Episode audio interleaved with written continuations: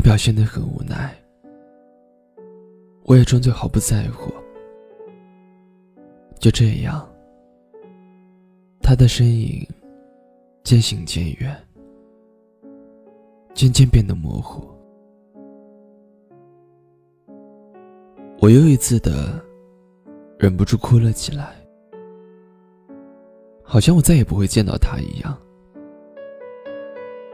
哭得越来越伤心。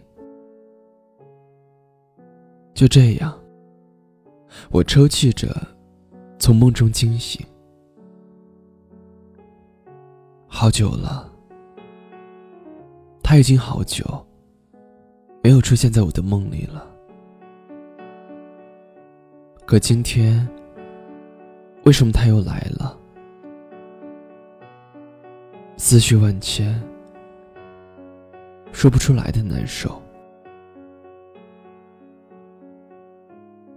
从床上下来，把窗户打开，希望自己的心情能够平静下来。天灰蒙蒙的，屋子前的景色。都若隐若现着，天上下着绵绵的细雨，好熟悉的天空，好熟悉的背景，感觉自己的心被触动了，我好像喜欢上了这样的天气，什么都可以想，又什么？都可以不想。那时年少。